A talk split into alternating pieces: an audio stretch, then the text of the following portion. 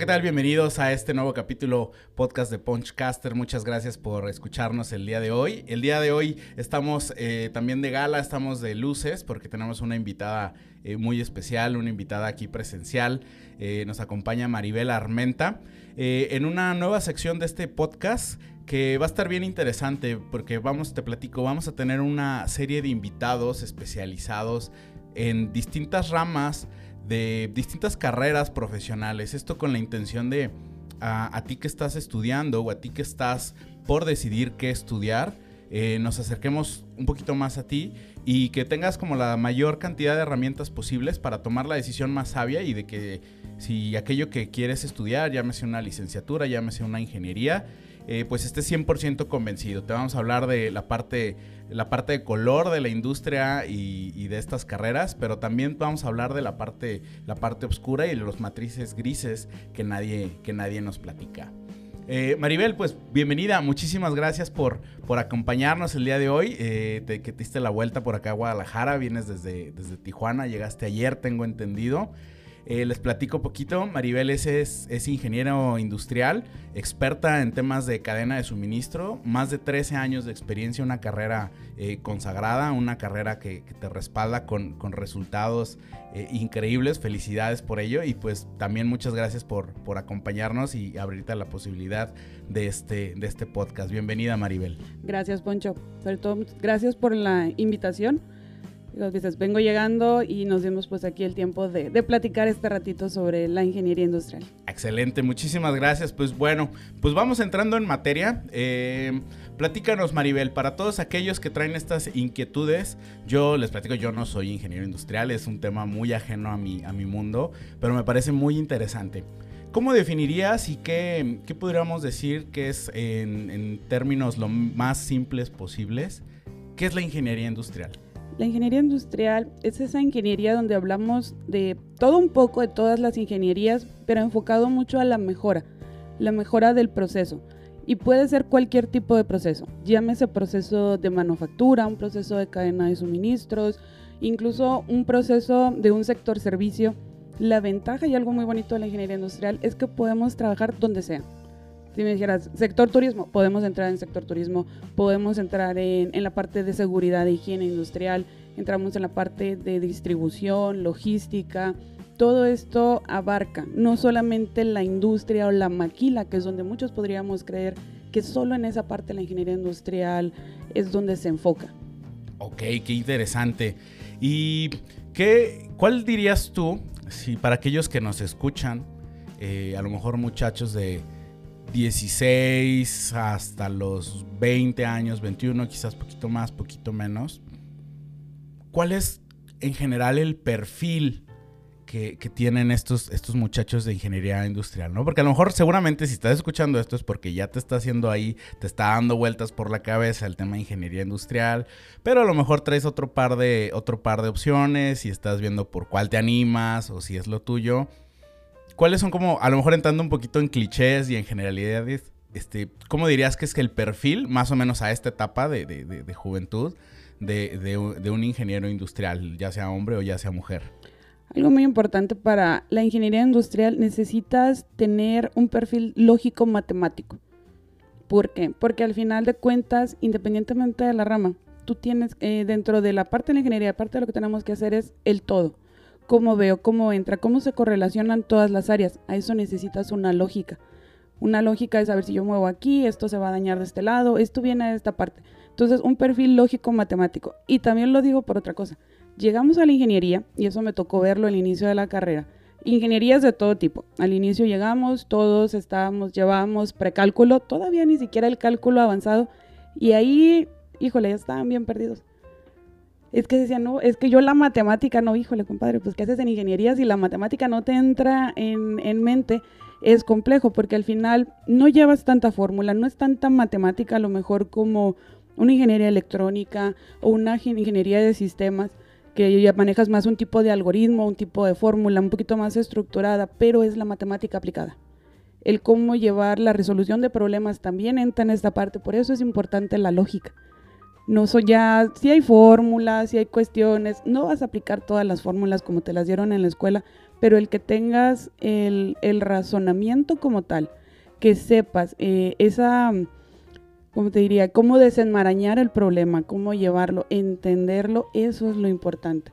Una resolución de problemas y una lógica matemática. Diría que sería de lo primero que tienes que tener para una ingeniería industrial. Excelente. Entonces estamos hablando que un perfil lógico matemático. Entonces, Vamos, vamos ahí ya, ya desmenuzando. Bien, excelente. Ahora, hablemos un poquito ya de la experiencia universitaria, de la experiencia de la, de la carrera. Eh, te platico, yo más o menos, yo, yo estudié otra cosa que nada que ver con ingeniería, este, ingeniería industrial, eh, pero siempre existe como un poquito como este el cliché eh, y algo que yo, yo te, reconozco y, y, me parece bien interesante es existe esta como, como inclinación a, que dice, no, es que eh, en ingeniería hay, este, lo dicen, hay, hay puro vato y, hay como este, este, este perfil que yo me he dado cuenta que ha estado como cambiando y hoy es un tema muchísimo más equilibrado. Tú estudiaste, ¿qué estamos hablando más o menos por qué años, Maribel? ¿Y cómo, cómo era en ese entonces y cómo ves el, ese escenario este, hoy 2021? Eh, yo estudié 2003-2007 la carrera de ingeniería industrial. Entré en 2003, salimos 2007, como digo, y algo que sí yo me di cuenta, digo, eso nos dimos cuenta hasta que salimos de la carrera, que una tercera parte éramos mujeres. Porque hasta que salimos, lo vimos en la foto de la generación. En la, en la foto, pues eran como tres o cuatro filas y mirabas que al menos una fila era completa de mujeres. Eh, otras carreras, otras ingenierías, hay más mujeres, en otra hay menos carrera sí tenía un poquito más de mujeres, en general de todas las que estábamos, ingeniería química, por ejemplo, si son muchas mujeres, QFB o de licenciadas en, químicas, eran bastantes. Pero, por ejemplo, ingeniería mecánica eran dos mujeres. Todavía en, la generación de nosotros, en ingeniería en sistemas también eran un poquito más. No sé exactamente el porcentaje, pero yo sí puedo decir que la foto, nuestra foto de generación, te das cuenta, una tercera parte éramos mujeres. Y algo muy interesante y curioso, y siempre lo platico, que mi grupo de amigos de, la generación de la carrera, digo, el mío, hay otros grupos que no, pero el mío muy particular, somos más mujeres que hombres. Y durante la carrera, por ejemplo, salíamos, nos íbamos de fiesta, salíamos del antro, éramos seis, cinco, seis mujeres, y nos platicaban, nos, el chavo que se acercaba, platicaba y todo, no, pues que estudian, no, pues estamos estudiando, ¿y qué estudian? Ingeniería, todas. O sea, sí era algo que a ellos se les hacía muy impresionante que fuéramos tantas mujeres juntas de una carrera de ingeniería. Hoy tenemos, creo, un tema más equilibrado, ¿no? En, cuanto al número de, de, chicas estudiando ingeniería. Y es curioso, la verdad es que qué bueno que no, no hubo como esa, este, esa diferenciación y que curiosamente más por accidente se dieron cuenta al final en la foto de, en la foto de graduación. Es ah, pues somos, somos poquitas, pero qué, qué padre y qué, y, qué chido en, esa, en, ese, en ese sentido. ¿Cuáles dirías que son? Yo sé que cada universidad tiene currículas y planes de estudios totalmente diferentes. Aunque de cierta forma están un poquito como todas, todas ligadas. Las, aquellas, así como, como, yo creo que todas las carreras tienen sus, sus materias que están como satanizadas o que tienen esta reputación de ser súper difíciles o que requieren una inversión de tiempo de estudio o que al final terminan siendo el, talón de Aquiles a lo mejor de, muchos, ¿no? Y podemos hablar de a lo mejor algunas materias, pues de ciertas, ciertas licenciaturas. Me gustaría preguntarte, Maribel, en tu experiencia, ¿cuáles son esas materias que, que, que que a, la a ti y a lo mejor a la mayoría de tus compañeros fue así como era el terror, ¿no? De que a lo mejor es que era una materia, qué sé yo, de, séptimo semestre, pero que cargaba con esa reputación, ¿no? De que, de que a lo mejor es, es, complicada. ¿Y qué es, este, qué es lo que viste ahí y, para, y, cómo es que lo has aplicado acá afuera en la, en la industria? Había diferentes tipos de, de materias. Fíjate que yo siento más que la materia era el maestro era lo curioso. O sea, parte de las que decían son difíciles, había una que me acuerdo que era difícil, no era como de la mitad, yo creo que tercero o cuarto, por ejemplo, electromagnetismo. Su particularidad con el maestro que, que le impartía, ¿no? Los que estábamos como en el turno de la mañana, era, era una parte que decíamos, híjole, pues tal cosa. O hablábamos de la evaluación de proyectos, que sabíamos que era un maestro complicado, pero que la íbamos a aprender. Digo, yo nunca, en general, de los, aquellos maestros que han sido complicados o el maestro exigente, rara vez les he sacado la vuelta porque sé que es el maestro que te, que te va a enseñar. Y eso lo aprendí desde mi maestra de matemáticas de la secundaria, lo puedo decir. que era el que te exige, el que te lleva, el que te guía, pero te está dejando algo. Y a lo largo te digo, pues era mucho, sí, el profe es difícil, pues había quien optaba, no, pues me voy con el que la hace más sencillita y demás. Pero al final digo, todas te van dejando esa, esa parte, te ayudan y vas un poquito de todas. No las vas a ver desde el principio, desde que entras, pero sí las vas a utilizar. Que luego vas a decir, ah, sí, es que esto lo vi en esta parte, entonces tiene relación con esto. Por eso vuelvo y digo, tu, tu onda lógica no vas a aplicarlo tal cual, la fórmula fulana, la fórmula mengana. No, al final de cuentas lo vas a, a tomar y vas a decir, ah, es que esto era por aquí, porque en el sentido lógico, si yo utilizo también esta otra cosa acá, me va a llevar a esta parte. No hace mucho, y creo que fue la última vez que vine a Guadalajara, que estuve aquí en diciembre, me llevé de, de mi departamento un, un libro que hablaba sobre planeación y manejo de inventarios. Yo estoy pues en la parte de cadena de suministros y llevo la parte de compras, de planeación y de compras y de control de inventarios, perdón. Entonces, yo me di cuenta, ahí venía, a nosotros ya mucho, digo, es una empresa grande donde yo ya trabajo, ya hay gente que le ha invertido, han hecho desarrollado herramientas, aplicaciones y todo eso. Y nosotros no vemos el trasfondo de, pues, del algoritmo que manejan, no entiendes la lógica, pero no sabes. Entonces yo agarré ese libro, es un libro bastante viejito, y me di cuenta de, pues, los los, ¿cómo se llaman? Los esquemas matemáticos, las fórmulas matemáticas que ahí venían, de que antes pues las aprendes a patín. Y hubo algo que sí me llamó así mí la atención. Yo dije, ok, las transformadas de Fourier, para quien sabe, digo, no en industrial, más los de electrónica, los de mecánica, no me dejan tomar. La de, la de Fourier es para hacer um, pronóstico de ondas. Entonces ahí decía, ¿cómo podrías aplicar las transformadas de Fourier para la onda de planeación y pronósticos? Entonces dices, mm, a ver, esto está interesante. Algo diferente que a veces tenemos que hacer, aunque hay una, aunque hay algo ya desarrollado dentro de nuestra empresa, pues le buscas, ¿no? El cómo yo puedo hacer, no es que mi tipo y mi esquema es diferente. El pronóstico en la planeación es muy distinto. Entonces, a mí me gustó y dije, esto es la base, o sea, todos esos sistemas, que eso es otra de las cosas, que actualmente ya mucho viene ya hecho. Ya nomás tú le picas un botón y entra. Pero tú tienes que saber y aprenderlo. Y en la carrera a lo mejor lo vas a ver vas a ver todas esas fórmulas, vas a ver todo, sí te van a enseñar luego un sistema que te va a ayudar a utilizarlo, pero tú tienes que entender qué hace el sistema para que realmente sepas si te sirve, no te sirve, si funciona, no funciona, o para que lo retes a mejorarlo. Exactamente, yo creo que saber el qué pasa detrás de, bambalinas en ese, en ese sistema. Yo digo, qué complicado, la verdad, yo por eso no estudié ingeniería, pero qué interesante, ¿no? Y, mis respetos para todos los que se encargan de, del estudio y del diseño y de la también parte de la, programación de todo esto. Ahora, la ingeniería Maribel tiene, tiene muchos vertientes, ¿no? Han salido muchas especializaciones. Eh, yo he escuchado, digo, y, soy, me considero un ignorante en, muchos de estos temas.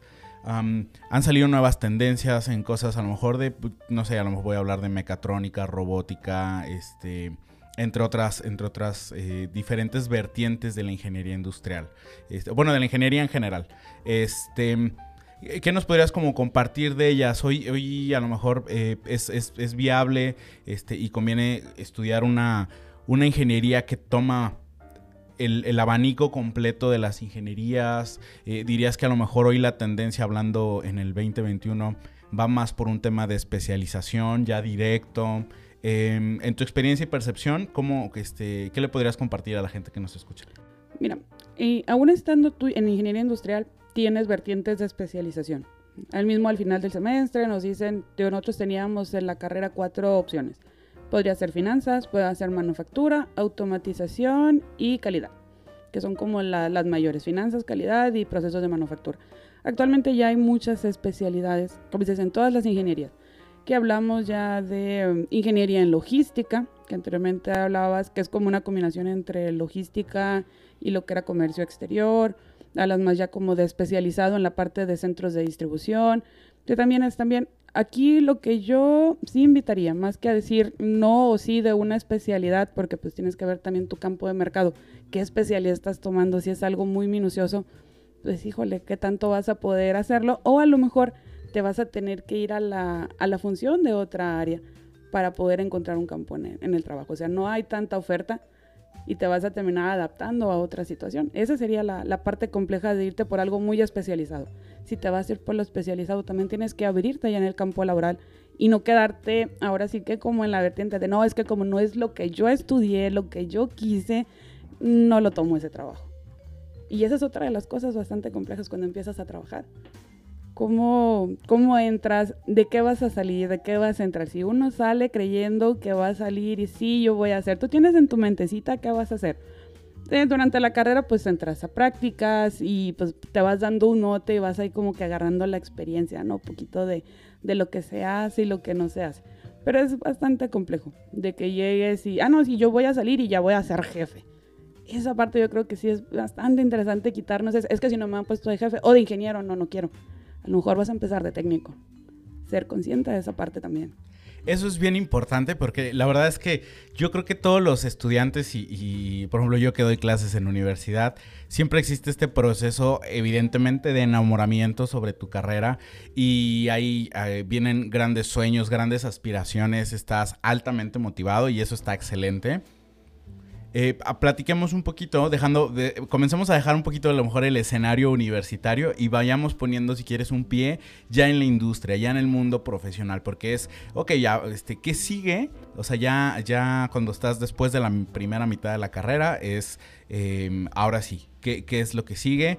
Y, y en un escenario un poquito, vamos a llamarle realista, en general, ¿cuáles suelen ser los primeros pasos en la industria de la ingeniería para un, chico o una chica que estudiaron ingeniería, ingeniería industrial?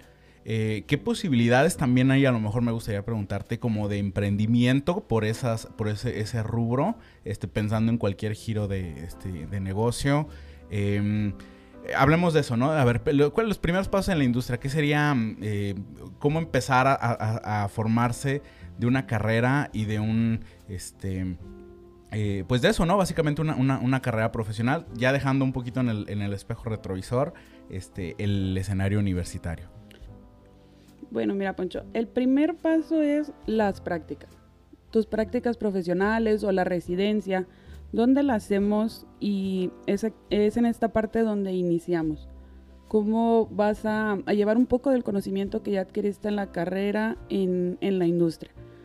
Cómo te vas a ir metiendo, te van a ir dando actividades, pueden ser pequeñas, pueden ser grandes, y es también correr con mucha suerte. Dónde hacer las prácticas es también muy importante, porque puede llegar donde, donde vayas y pues sí te van a enseñar poquito a poco, te van a ir dando a lo mejor, ayúdame a llevar este métrico, el archivito del Excel, hazme esto, y ahí van a ir viendo tus capacidades pero también puede llegar donde te van a llegar y te van a poner solamente a archivar o a hacer lo que nadie quiere hacer, o ve y correrte a la firma, vete por esto, hacer el achichincle de alguien. O sea, sí es importante darte cuenta. Y también es importante dónde caemos, quién es la persona que nos está contratando, cómo, cómo nos van a llevar al siguiente nivel. Porque normalmente, y digo, yo me ha tocado y la mayoría de los jefes que tuve y lo que yo ya ahora ya he hecho, es que es aquí necesitamos un practicante, pero la idea es, para nosotros, ese practicante yo lo voy a preparar para que un día de mañana pueda ocupar una posición dentro de la empresa.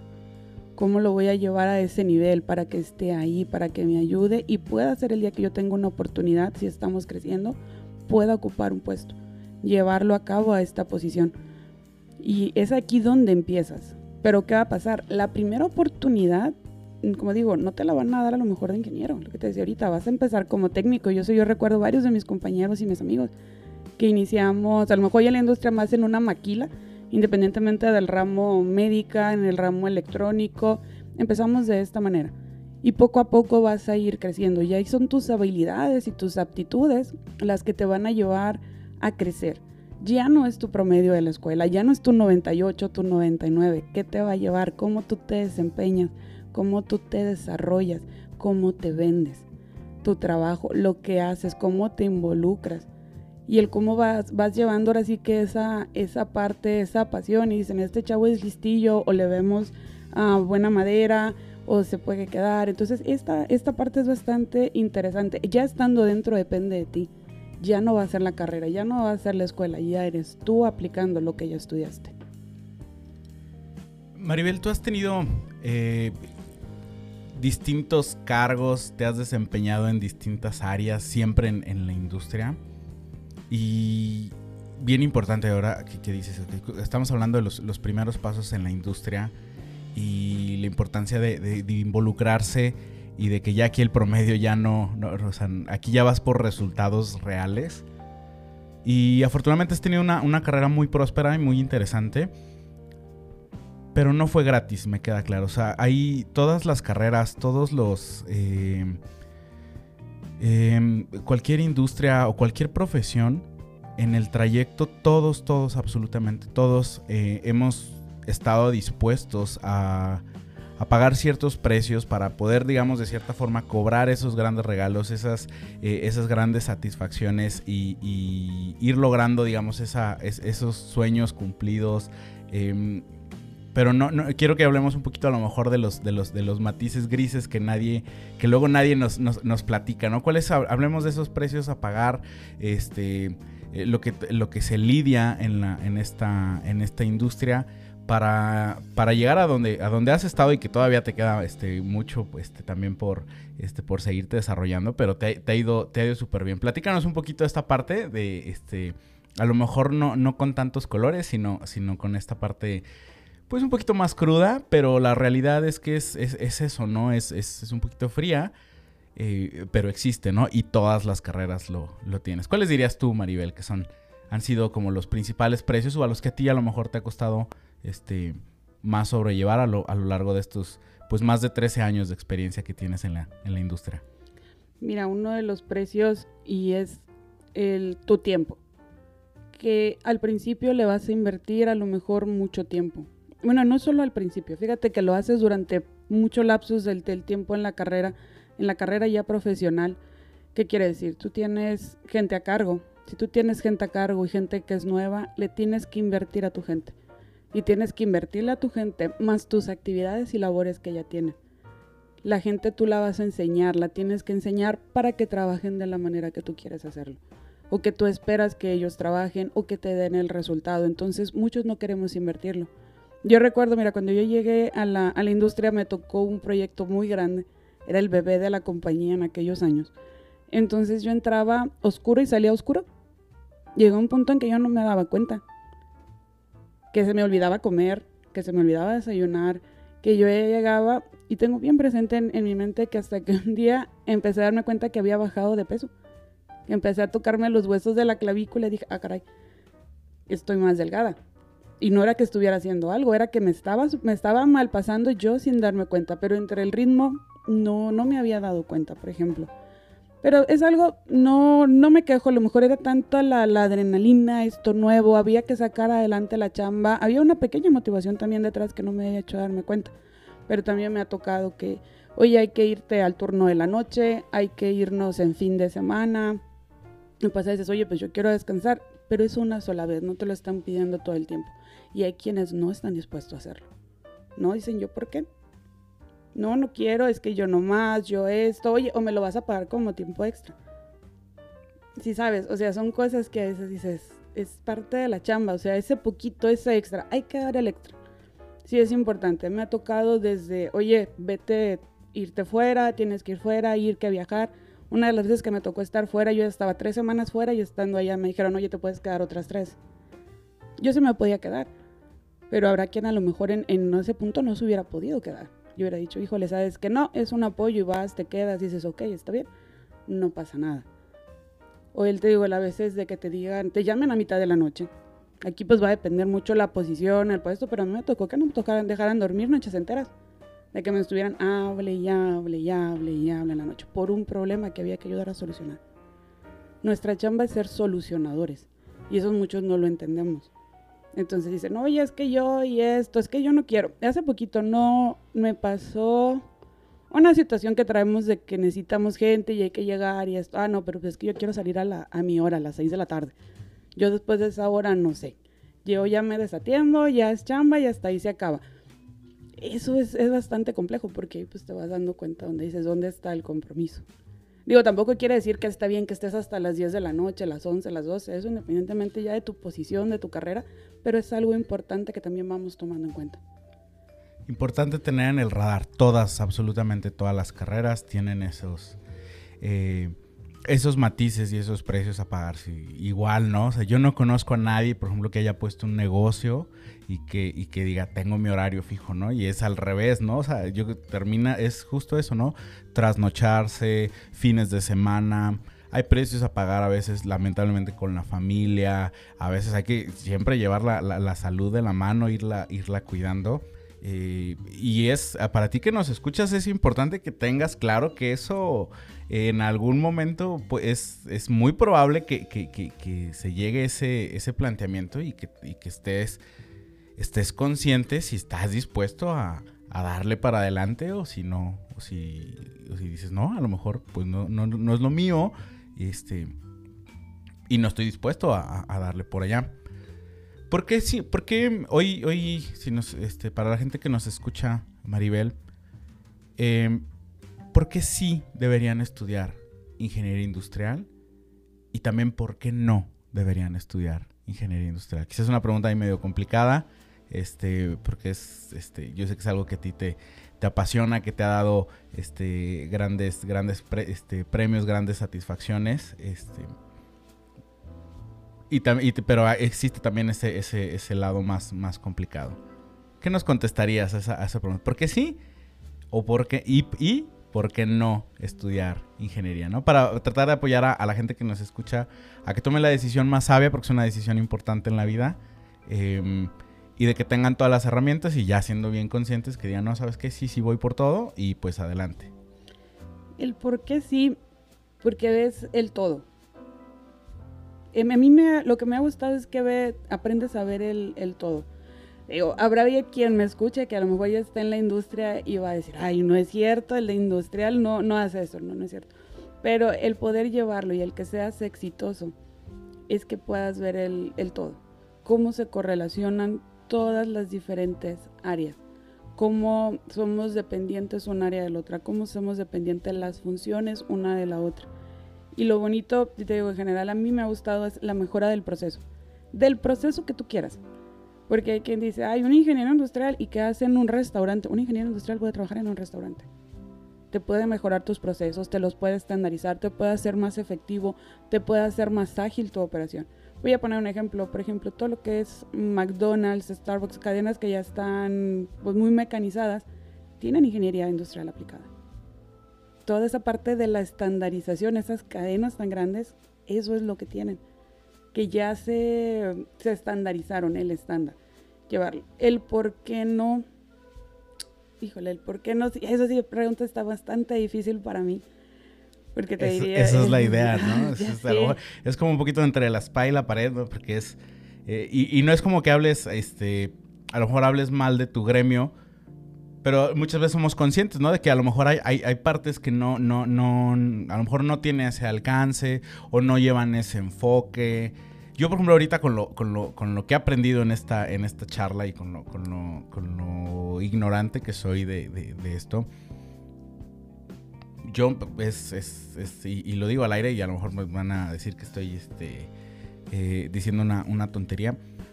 A lo mejor en el tema siento yo que para, para empresas muy pequeñas, startups, a lo mejor el, siento este, que el, alcance de la ingeniería industrial puede ser un poquito más limitado precisamente porque ya, ya que tienes como como, como una estructura más robusta a nivel empresas cuando realmente tiene cabida el, el, ingeniero industrial. A lo mejor estoy diciendo una estupidez, discúlpenme, este, pero yo por ahí lo veo. No sé, se me ocurre. Pero a ver, este, volviendo a tu pregunta, ¿por qué no te vas a salvar de tu pregunta? ¿no? ¿Por qué no estudiar este, ingeniería industrial? ¿Por qué no estudiarla? Mira, si estamos hablando, lo que decíamos hace rato de las especialidades, yo quiero dedicarme a esta parte. Te voy a decir yo, a mí qué me pasó. Yo mi especialidad es manufactura y automatización. Y dije, ah, sí, voy a salir con especialidad de automatización. Y en mi mentecita, sí era de que yo iba a estar a lo mejor enfocada en la parte de automatizar, de herramental, de máquina, de equipo. Digo, no tenía todo el amplio conocimiento de un ingeniero mecánico o un ingeniero mecatrónico. Pero pues mi papá es ingeniero mecánico, tiene un taller mecánico, entonces mi, mi ilusión sí era el, el, conocerlo y el llevarlo, ¿no? Pero realmente ahorita nunca me dediqué a esa parte caí en el área de cadena de suministros como, y era lo último que yo esperaba. en, en dedicarme, ¿no? Y caí aquí, me ha gustado, pero aprendí que también podía automatizar otro tipo de procesos. Ya no en equipo, ya no en herramental, automatizabas procesos, hacías más fáciles el camino. ¿Por qué no estudiarlo si no estás dispuesto a trabajar con la gente? Porque al final lo que tú haces es una mejora para la gente. Sea la gente, sea un operador, sea una persona que está en escritorio, sea una persona que está en oficina, tú mejoras el todo. Si te gusta el trabajo individual y hacer solo lo tuyo, no vas a poder ser ingeniero industrial. Qué excelente respuesta, Maribel, me encanta. Porque realmente es cierto, porque tú trabajas para ayudarnos a todos. Esa es parte del objetivo. De que yo voy a hacer, voy a mejorar un proceso, oye, que la señora no se canse tanto colocando la misma etiquetita, voy a poner un ejemplo. O eh, si estás en un restaurante, oye, pues ya le dio se lastimó por la manera en que está meneando la cuchara, ese tipo de cosas técnicas, o sea, desde la ergonomía, todo, pero tú lo haces para que sea más fácil. No solamente es para la ser más efectivos, que saques más producción, que saques mejores tiempos, lo haces también para que la gente esté a gusto, que trabaje, que sea efectivo, que sea con gusto. Llevas el todo, llevas el recurso humano, llevas lo demás. Pero si estás esperando que sea un trabajo que solo dependa de ti, por ti, para ti, no vas a poder. Porque si vas a ser un ingeniero que va a estar mejorando una línea de producción o nada más, tienes que convencer a la gente de que la mejora que estás haciendo tiene que llevarse a cabo y que le va a ayudar. Haces hasta una labor de venta. De hecho, una semana platicaba con una de las muchachas, le digo, yo me siento a veces, híjole, mejoramos una cosa, hay que implementar, tienes que venderlo. Convencer a la gente de lo que lo quieren, lo necesitan, es parte de ellos, que los vas a ayudar esa renuncia la gente es renuente. Tú vas a llegar a mejorar algo y la gente es muy renuente al cambio. Saberse adaptar, lo que llamamos ahora la, resiliencia, la necesitamos. Si no tenemos ese perfil o no podemos llegar, no tenemos esa capacidad de, de superar la frustración, de confrontar la frustración, no estudias ingeniería industrial.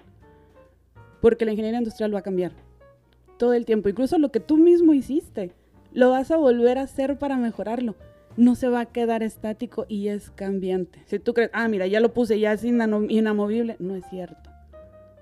No va a suceder así.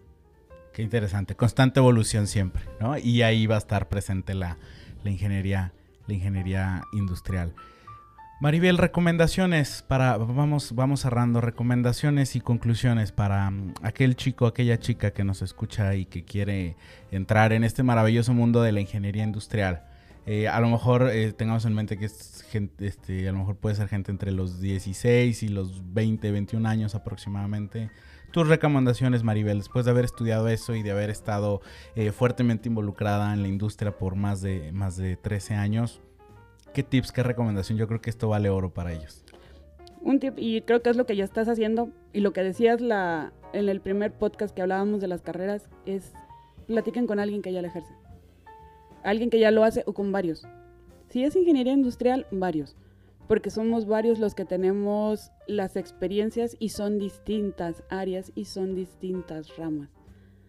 Como decía ahorita, yo entre mis amigos tengo gente que eh, trabaja a lo mejor en sector de seguridad de higiene, hay quienes estamos en cadena de suministros, hay quienes están en proceso de manufactura, hay quienes están en la parte de ventas, su carrera los llevó también a irse un poquito a la venta al desarrollo de proveedores, a la parte de calidad en los procesos, a todas estas certificaciones y cosas montones que nos llevan, pero todos hacemos distintos. Tú los ves y dices, como todos ellos, cuatro, cinco, seis personas, estudiaron la misma carrera. Vayan, conozcan, entiendan que es una carrera con una vertiente muy grande, con, una, con algo muy amplio, no las vas a poder abarcar todas por más que te gusten, al final te vas a decidir por algo. Y en la especialización, ya estando en la carrera, especialízate en esa parte que te gusta. En esa parte que ya te agradó, que ya te llamó. O darte la oportunidad también de brincar aquí, brincar allá, brincar en esto. Que al final de cuentas, aún siendo ingeniero, y yo bueno, va a depender mucho de la industria, te vas a terminar involucrando con todos.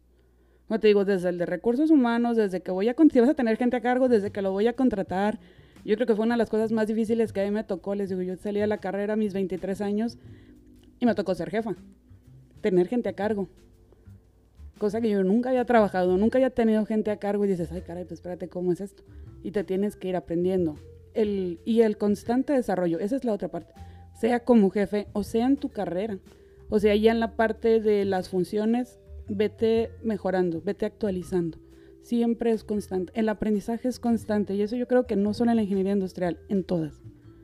Una vez platicaba con un amigo decíamos, es que siento que si no nos actualizamos nos vamos quedando obsoletizando. Y eso va a pasar. Si no, si no estás en esa constante, pues te vas quedando atrás, te van ganando, y llega gente, aquel que sí se está invirtiendo, aquel que sí se está llevando a cabo, pues te va a ganar esa, esa nueva oportunidad. Y no es tan caro, digo, al final de cuentas puede ser por ti mismo, lecturas, libros, no quiero decir nada, hay quien pues llega, oye, un diplomado, una, una maestría, cosas de ese estilo, pero también el, el trabajarte en ti cómo vas llevando, como digo ahorita, la resiliencia es algo bastante interesante y lo vas a ver en, esta parte, la, adaptar, la adaptabilidad también a los cambios surge. Y eso lo necesitamos y ser conscientes de esa parte. No solamente ya el conocimiento técnico. En la carrera vamos a tener nuestro conocimiento, nuestra teoría. En la, eh, ya en el trabajo vas a tener que implementar o vas a conocer más bien a través de la teoría, pero más de la práctica es la práctica que ya la que te va a llevar realmente a reforzar lo que ya aprendiste en un salón de clases, lo que ya notaste en tu cuaderno, lo vas a llevar en la práctica. Y es lo que te va a reforzar y va a hacer que se te quede y el día de mañana lo puedas seguir utilizando. Excelente, Maribel. Muchísimas gracias. Qué excelente eh, conclusión y recomendación para todos este, aquellos que quieren involucrarse en este, en este mundo de la, ingeniería industrial. Maribel, pues yo de verdad muchísimas gracias. Escuchas, espero que esto haya sido muy interesante para ustedes como lo fue para, para nosotros. De verdad, eh, te agradezco Maribel por la, apertura, por el tiempo este, de darte la vuelta acá al, estudio improvisado que tenemos, que tenemos aquí. Tus redes sociales, por si alguien te quiere, te quiere contactar, este, te quiere invitar a lo mejor a algún proyecto, o a lo mejor tiene alguna duda un poquito ya más técnica que no, no alcanzamos a abordar en este, en este podcast, que tengan forma también de mantenerse en contacto contigo. Mira, en Facebook me encuentran como Maribel Armenta Rosas. En Instagram estoy como Marimelita RM. No, no es cierto, te estoy mintiendo. Marimelita no, M, R, em, no, sí, Maribelita RM, ya me acordé. Ok. Sí, sí, estaba bien, perdón. Este, y digo, pues muchas gracias, repito nuevamente por la, la invitación y pues seguimos abierta para cualquier otro podcast. Excelente, pues bueno, muchísimas gracias a todos ustedes por escucharnos. Eh, de igual forma, recuerda que la línea del micrófono está abierta. Si te gustaría acompañarnos y participar en algún podcast, puedes contactarme a través de las redes sociales, en Punchcaster, en todas las plataformas de podcast o en Twitter y en Instagram como arroba Alfonso Gómez 88. Muchísimas gracias a todos. eh, nos escuchamos en el próximo capítulo.